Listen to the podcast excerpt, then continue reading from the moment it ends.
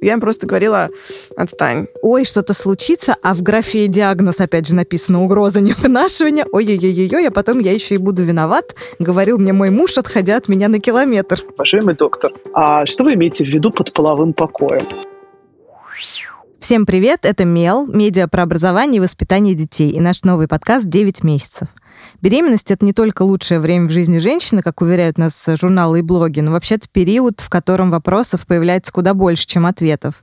А еще буквально все, что связано с беременностью, от планирования до родов, окутано десятками мифов.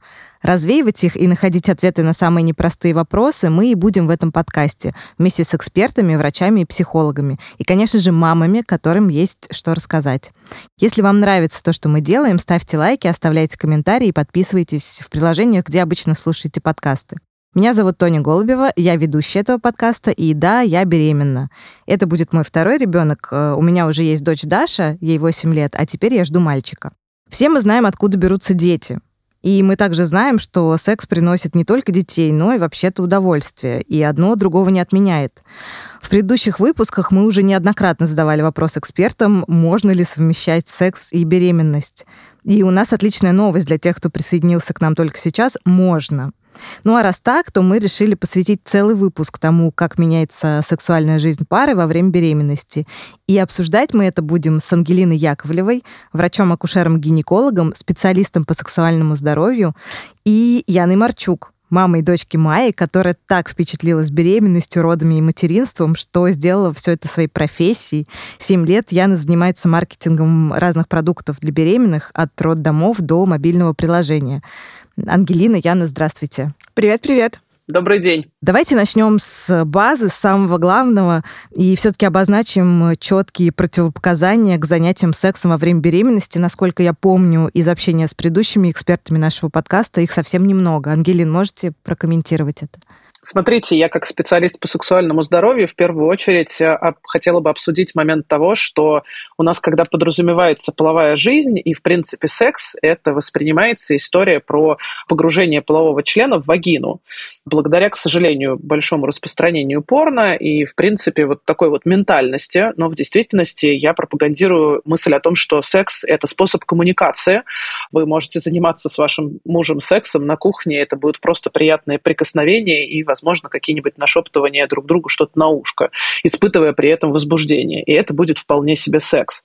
Поэтому здесь нужно разделить момент того, что является противопоказанием к сексу с проникновением, потому что испытывать оргазм при наружной стимуляции головки клитора вы можете совершенно легко в любом сроке, абсолютно в любом положении Любая женщина беременная может испытывать э, оргазм и может получать удовольствие.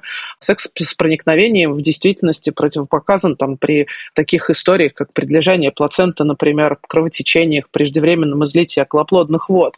Но в реальности я вам могу сказать, давайте так, я всегда своим пациенткам говорю, что если вы можете заниматься сексом и чувствуете, что вы как бы к этому готовы, пожалуйста, занимайтесь.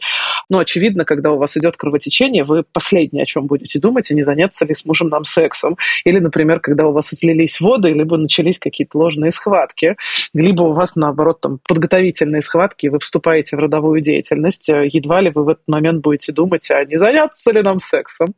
Поэтому прям жестких каких-то противопоказаний э, здесь в действительности нет. Важный момент, кстати, который тоже нужно обговорить, конечно же, вот этот вот распространенный диагноз под названием угрожающий выкидыш, угроза прерывания беременности и так далее. В общем-то, когда, по сути, живой орган, нормальный орган под названием названием матка приходит в тонус, и это нормальная абсолютно реакция.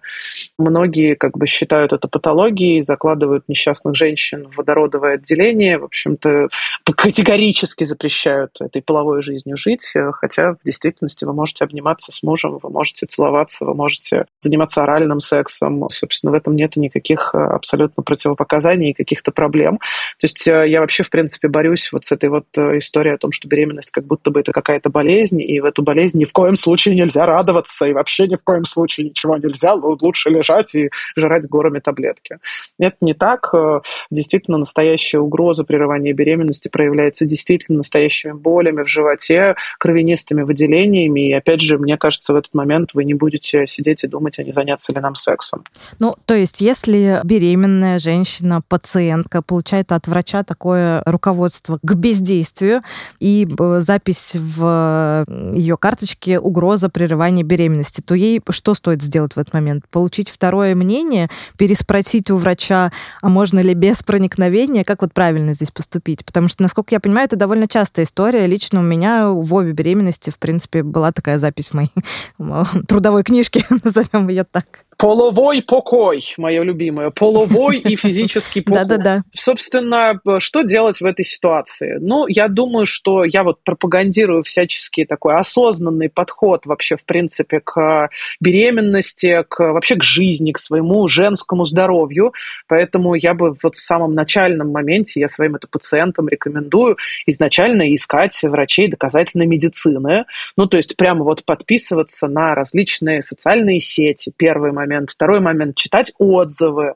Третий момент – узнавать так или иначе у подруг. То есть изначально как бы не подставлять себя с тем, что вы как бы пришли к какому-то просто доктору, а потом вы задаетесь вопросом. Ну, то есть, понимаете, мы, мы можем не стартовать с того, что а что нам делать с этим доктором, мы можем уже выбирать и идти к хорошему врачу. Хороших докторов на самом деле достаточно много. Безусловно, там в Санкт-Петербурге и в Москве мы несколько искушены возможностью выбора, однако и в других городах э, в России есть доктора, и я точно об этом знаю, я много коммуницирую с коллегами, поэтому нужно в первую очередь изначально выбирать доктора, который, ну, как бы такой нелепый диагноз, как угроза выкидыша или угроза какая-то вот это просто угроза иногда пишут, как бы не поставит.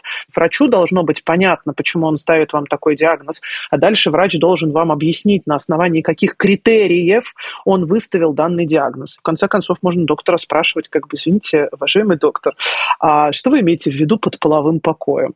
К сожалению, ну, скорее всего, там больше какой-то процент докторов э, фрустрируется и скажет, этим вашим сексом не надо заниматься. То есть, ну, понимаете, это же в ментальности какая-то штука, что, в общем-то, действительно не нужно это удовольствие это получать, вот все, все беды и болезни от этого члена. Поэтому думаю, что стоит вот все-таки стартовать с правильного выбора врача, а потом, ну, как бы вы имеете право, все пациентки имеют право задавать вопросы. Но тогда возникает следующий вопрос. Одно дело запреты или их отсутствие, второе дело желание. Вот, как правило, желание заниматься сексом во время беременности связывают с гормонами, да, с изменением гормонального фона, с повышением либидо. Ян, можешь вспомнить, как было у тебя? Действительно, есть э, ли какой-то вот такой взрыв гормонов, который вдруг делает все вокруг э, радужным очень сексуально притягательным?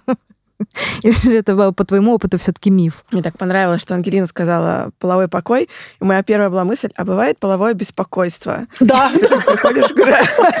Логичный вопрос-то, кстати. Да, да, приходишь к врачу и говоришь, доктор, у меня половое беспокойство. Как мне избавиться от полового беспокойства? Тема беременности, она так медикализована, ну, то есть я даже помню, у меня было написано в карте диагноз, двоеточие, беременна. Ну, то есть это диагноз. И ты сразу такой, хм, я хрустальная ваза. Я себя несу, никто меня не трогайте, и членом в меня не тыкайте. Но по поводу моего либидо, точнее его отсутствия, у меня есть один опыт, естественно, он личный, он мой. Первые три месяца я просто пыталась выжить, поэтому секс в моей как бы иерархии сильно был низко. Иерархии потребностей. У меня был тяжелый токсикоз. Короче, это было прям совсем не про меня. Вот. Потом, когда жизнь наладилась, любопытный был, кстати, такой эффект. Я себя чувствовала очень красивой, что вообще мне не свойственно. Я вижу у себя все прыщи, складки, растяжки и все остальное. А тут я прям какая-то была, мне казалось, что я прям очень красивая. И, кстати, беременность — это было единственное время в моей жизни, когда со мной на улице знакомились люди. Но к либидо не имел никакого отношения. То есть я как раз себя видела каким-то экспонатом музейным, на который можно только смотреть. Трогать нельзя, можно смотреть. Секс как-то вообще ушел на 25-й план. Муж при этом его хотел и проявлял как бы какие-то дела поползновения. Я в тот момент не умела еще коммуницировать какие-то словами через рот, там, как я себя чувствую, там, или если я не хочу, почему я не хочу. Это не потому, что с ним что-то не так, это потому, что там я себя сейчас как-то иначе чувствую. Я им просто говорила, отстань, от, отползи, отвали, там, и так далее. Я сейчас понимаю, что это как бы было не очень корректно с моей стороны, но как могла в тот момент, так и коммуницировала. Но у меня, честно говоря, и особо не было желания как такового, потому что мне было вообще непонятно, что происходит со моим телом. Оно очень менялось. Мне было непонятно, что это, откуда это. Вырастали какие-то вещи, отваливались какие-то вещи, что-то. Ну, то есть очень странное ощущение себя. Это была не я, к которой я привыкла. Поэтому, соответственно, секс как какой-то момент максимальной близости, э, интимности в тот момент мне было некомфортен, потому что я вообще не понимала, что со мной происходит. Не знаю, ответила ли я на твой вопрос. Да, да, ответила. На самом деле, ну, хочется тут сказать только, что точно так же нормально, э, как нормально хотеть секса, так нормально не хотеть секса. И во время беременности, и вне беременности. В принципе. И после особенно. И после, да, что важно. Но об этом мы поговорим чуть позже. А, мне бы хотелось, вот, Ангелин, чтобы вы прокомментировали с точки зрения медицины. А есть какие-то вообще закономерности а, по поводу того, как э, женщина ощущает себя во время беременности, что с ее либидо происходит? Это от чего-то зависит или это просто, ну, вот уникальный набор каких-то, э, не знаю даже чего, как правильно выразиться?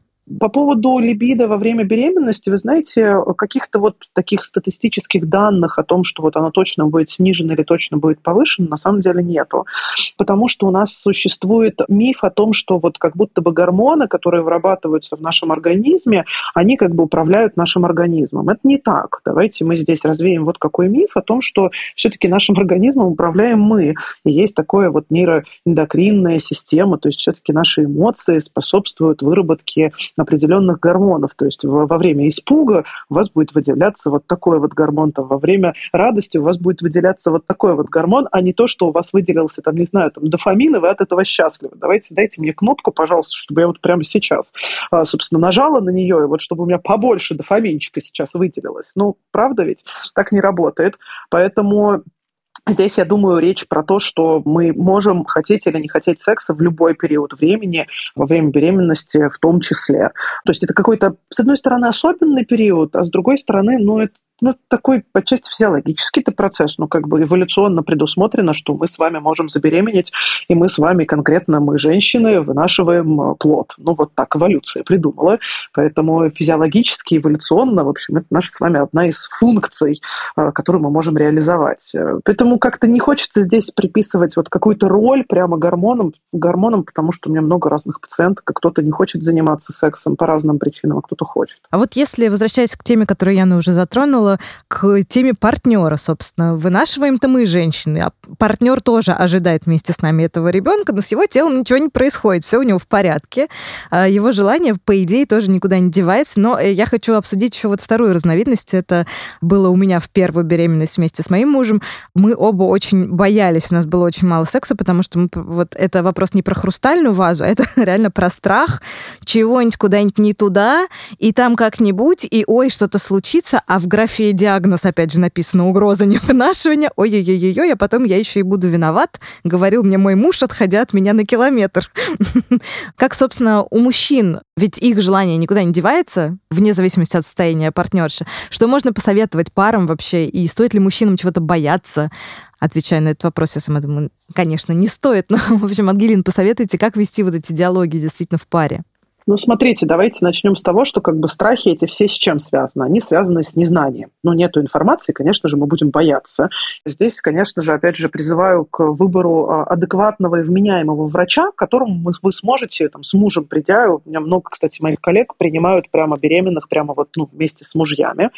Действительно, это совместно нажитое имущество, ребенок, это совместно нажитый проект, муж в этом тоже принимает участие, посему я думаю, что имеет смысл дойти к кон- конкретным парам, то есть я понимаю, что вы хотите каких-то универсальных от меня рекомендаций, сейчас мы их обсудим, но при этом, при всем, как бы рекомендация будет первая, вместе с партнером идете к вменяемому доказательному врачу, с которым вы обсуждаете конкретно вашу историю, то есть конкретно ваш возраст, не знаю, конкретно вашу э, вынашивание, невынашивание, наличие сопутствующей патологии, э, какие-то проблемы, вы вот конкретно в рамках вашей беременности обсуждаете, что вам можно, что нельзя, и почему вам что-то можно, и почему нельзя, и почему стоит такой диагноз. И это будет как бы очень сильно разряжать атмосферу, как бы и таким образом и мужчины будут включаться в процесс того, что не то, что там, да, моя пошла к этому, к этому, слово плохое сейчас придумала, а, соответственно, к этому гинекологическому врачу много денег ей туда носит. А мужчина будет понимать, что, ну, действительно, дети это, – это совместный проект. Это, да, конечно же, тело женщины меняется, опять же, это эволюционно придумано,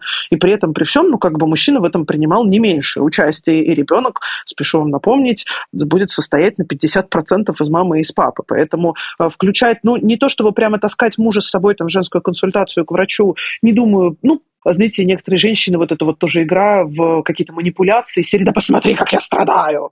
Ну, мы сейчас не про это говорим, мы говорим про такое экологичное общение того, что сейчас можно вот так. И на мужчин, я думаю, что подействует информация о том, что врач скажет, что, смотрите, ну вот занимаетесь вы сексом в вагину, отделяет вашу вагину от матки, где лежит ребенок, еще и целая шейка матки, а вашего ребенка от вашего члена еще и отделяет плацента и, собственно, околоплодные воды. Поэтому, по сути, вы никаким образом не сможете можете травмировать вашего ребенка, потому что как бы секс-то происходит, в общем-то, там, вагинальный секс происходит. Никаким образом до матки там еще очень далеко. Я в своей работе использую а, большое количество макетов, как раз-таки визуализация, понимаете? То есть у нас же не было ни у кого секс-просвета, то есть какие-то отдельные люди получили где-то какую-то отдельную информацию. А, слава богу, кто-то получил какую-то достоверную информацию, но по большей части мы все что-то где-то там почитали, что-то где-то узнали. Тут же получается информация, нет представления представление. Я действительно рассказываю всем о том, что иногда женщинам в 40 лет рассказываю, где у них вагина. И мне в этот момент э, совсем не смешно, и мне достаточно, грустно не от того, что женщина глупая, а от того, что как бы женщина действительно не знала. Да не было, нет, нет у нее места, где получить эту информацию. Слава богу, пришла ко мне в 40 лет на прием, я сейчас ей расскажу, и мы с ней поймем, как это, куда и чего. Поэтому макеты, картинки, они очень хорошо визуализация. Вот смотрите, здесь у вас вот матка, здесь у вас вагина, а здесь вот шейка матки, которая все это дело отделяет. Как-то так. Ну и, конечно же, правило, у нас бытует миф о том, что если вы вышли замуж или если вы состоите в партнерских отношениях, вы автоматически всегда согласны заниматься сексом. Мы всегда проговариваем о том, что это не так. Вы имеете право обновлять ваше согласие или отказ э, на секс э, ежеминутно. Вы имеете право утром соглашаться, вечером не соглашаться, днем соглашаться, а потом передумывать. А мы имеем на это право. Ну, главное быть в нормальных экологичных коммуникациях с вашим партнером, чтобы партнер понимал, что это действительно правильно вы сказали, что не проблема партнера. Вот конкретно сегодня, там, не знаю, действительно устало, действительно тяжело, действительно сложно. Однако всегда парам предлагаю какой-то компромисс э, на тему того, что я вот женщин спрашиваю, говорю, а как вот вы думаете, а если бы вы вот сейчас сказали нет, а потом вот через два часа вы бы настроились на секс, подготовились к сексу, вы бы там могли через два часа, например, согласиться. И чаще всего пациентки говорят, да, мне нужно просто время, мне нужно, поэтому мы можем, как бы я в парах всегда предлагаю момент того, что вот если сейчас там в 19.00 не согласны, то мы можем прийти к определенному компромиссу, что а давай мы обновим наше согласие или отказ к 21.00, когда мы уложим детей, не знаю, там настираем все тряпки и решим все рабочие моменты. Вот к 21.00 мы, скорее всего, будем готовы. Вот таким вот образом.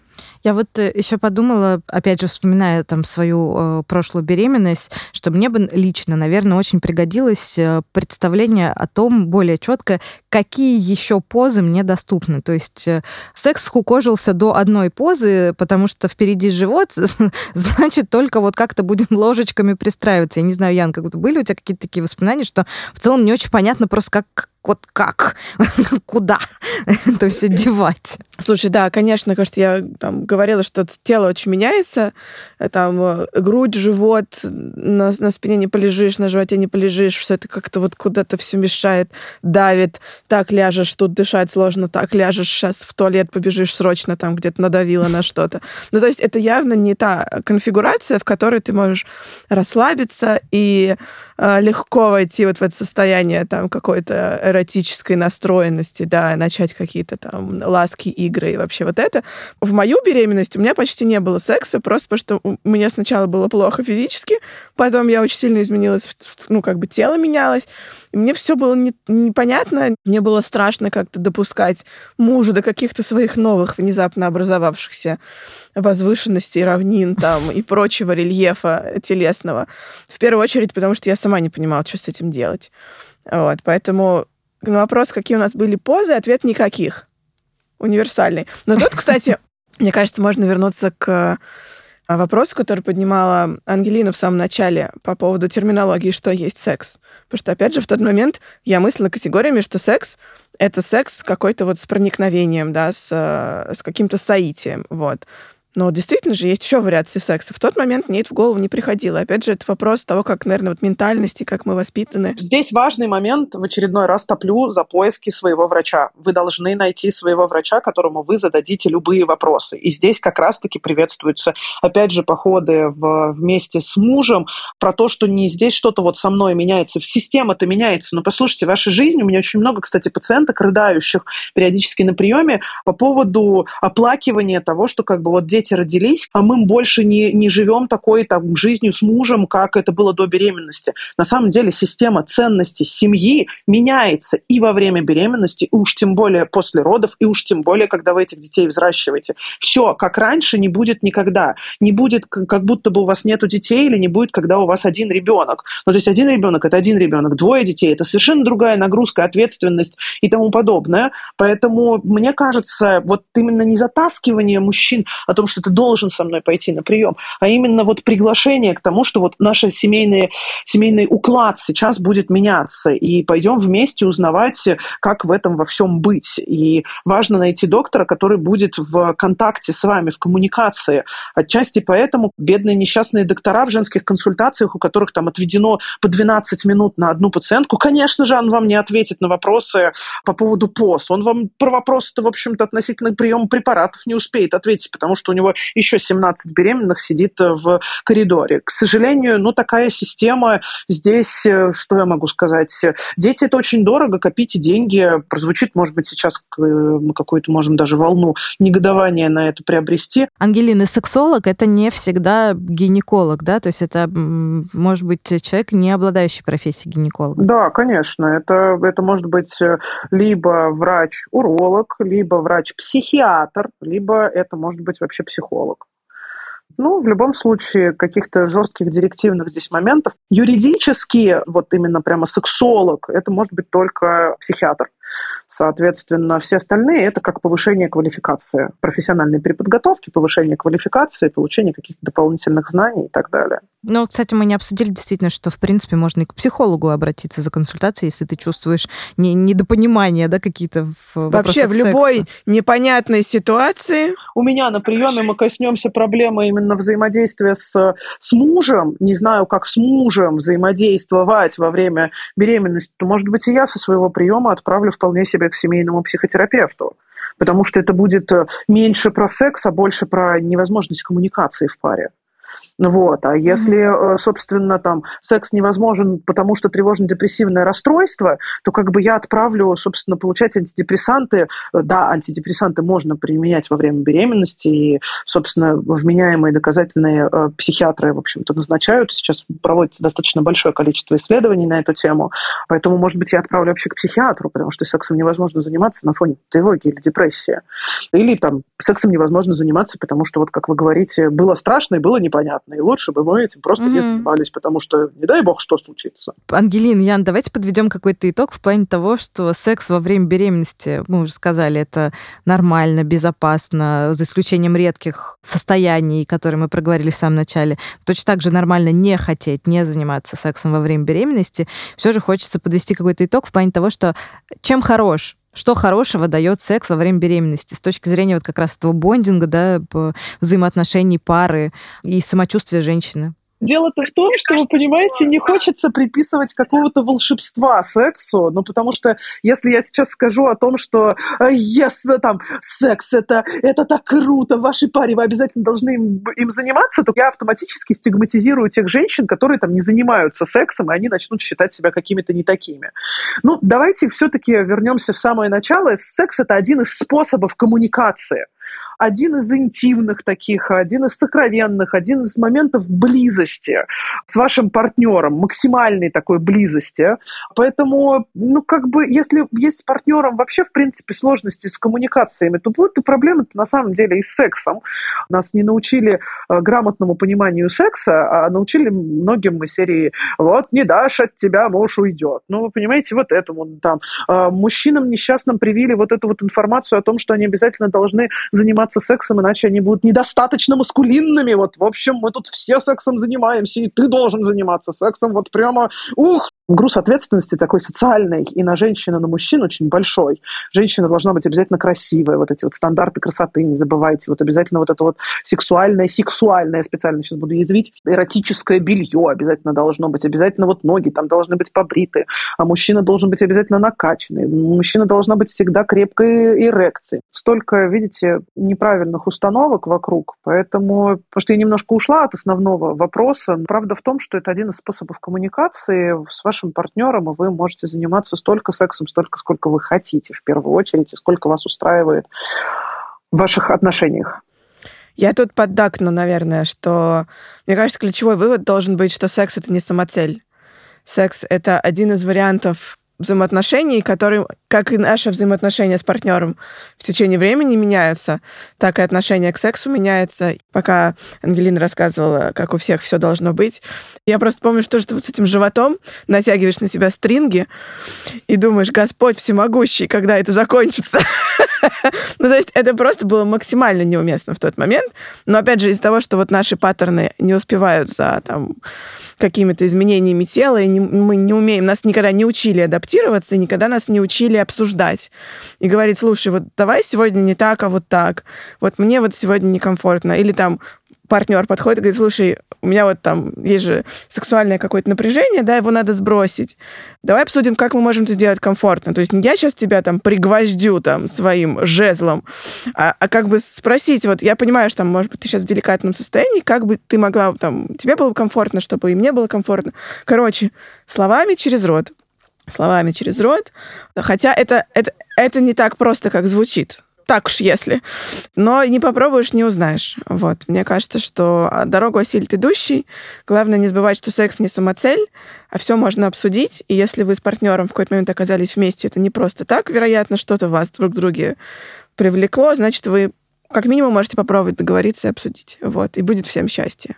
Да, я соглашусь э, и с Ангелиной, и с Яной тут. И мне кажется, что, кстати, секс это еще способ коммуникации все-таки с самим собой, в том числе секс во время беременности, да, это, опять же, знакомство с собой новый.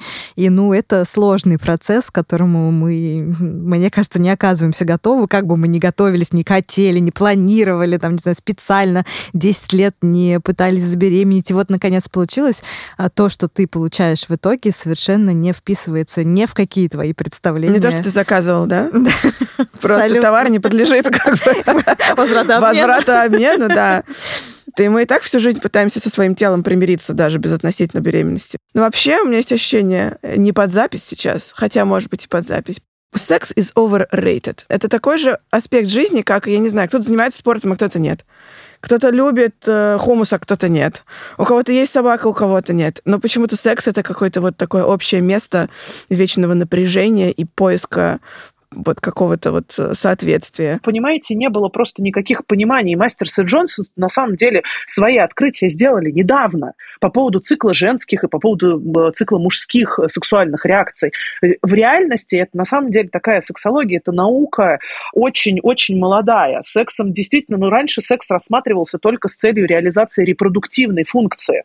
А реально, ну, мы понимаем, что сексом можно заняться там 3-5 раз для того, чтобы там у здоровой женщины, у здорового мужчины наступил наступила эта беременность, в общем-то, и больше как бы все. А тут мы немножечко, понимаете, социум сейчас, в принципе, мы же сейчас немножко на другой уровень выходим. Мы говорим о том, что здоровье – это не равно отсутствие болезней. Мы говорим о том, что здоровье – это отсутствие болезней и наполненность, качество жизни, удовлетворенность, насыщенность жизни. Мы вот про это уже говорим. И это, кстати, вот эта вот выдержка по поводу сексуального здоровья, это я цитировала данные с сайта Всемирной организации здравоохранения.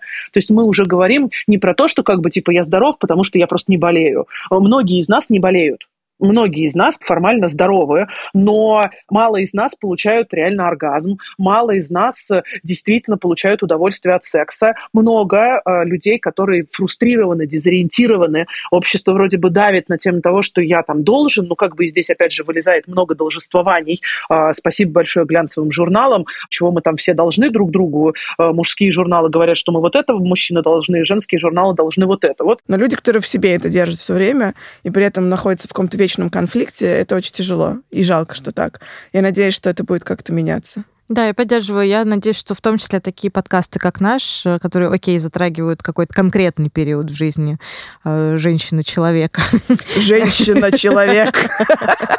В общем, на, на этой оптимистичной ноте предлагаю заканчивать наш э, выпуск. Надеюсь, что он был для многих сегодня полезным, и мы смогли какие-то э, мифы развенчать и какие-то табу, ну, хотя бы частично снять вокруг, в принципе, хотя бы обсуждения такой темы, как э, сексуальная жизнь во время беременности. Слушайте нас на всех доступных платформах, где обычно слушаете подкасты. И если вам нравится то, что мы делаем, оставляйте комментарии, ставьте лайки, чтобы как можно больше других пользователей узнали о нашем существовании и смогли нас найти. С вами были Тоня Голубева, Яна Марчук и врач-акушер-гинеколог Ангелина Яковлева. А помогали в создании этого выпуска звукорежиссер Александр Казанцев, редактор Людмила Черкова и продюсер Кристина Бедняк. До встречи в следующем выпуске.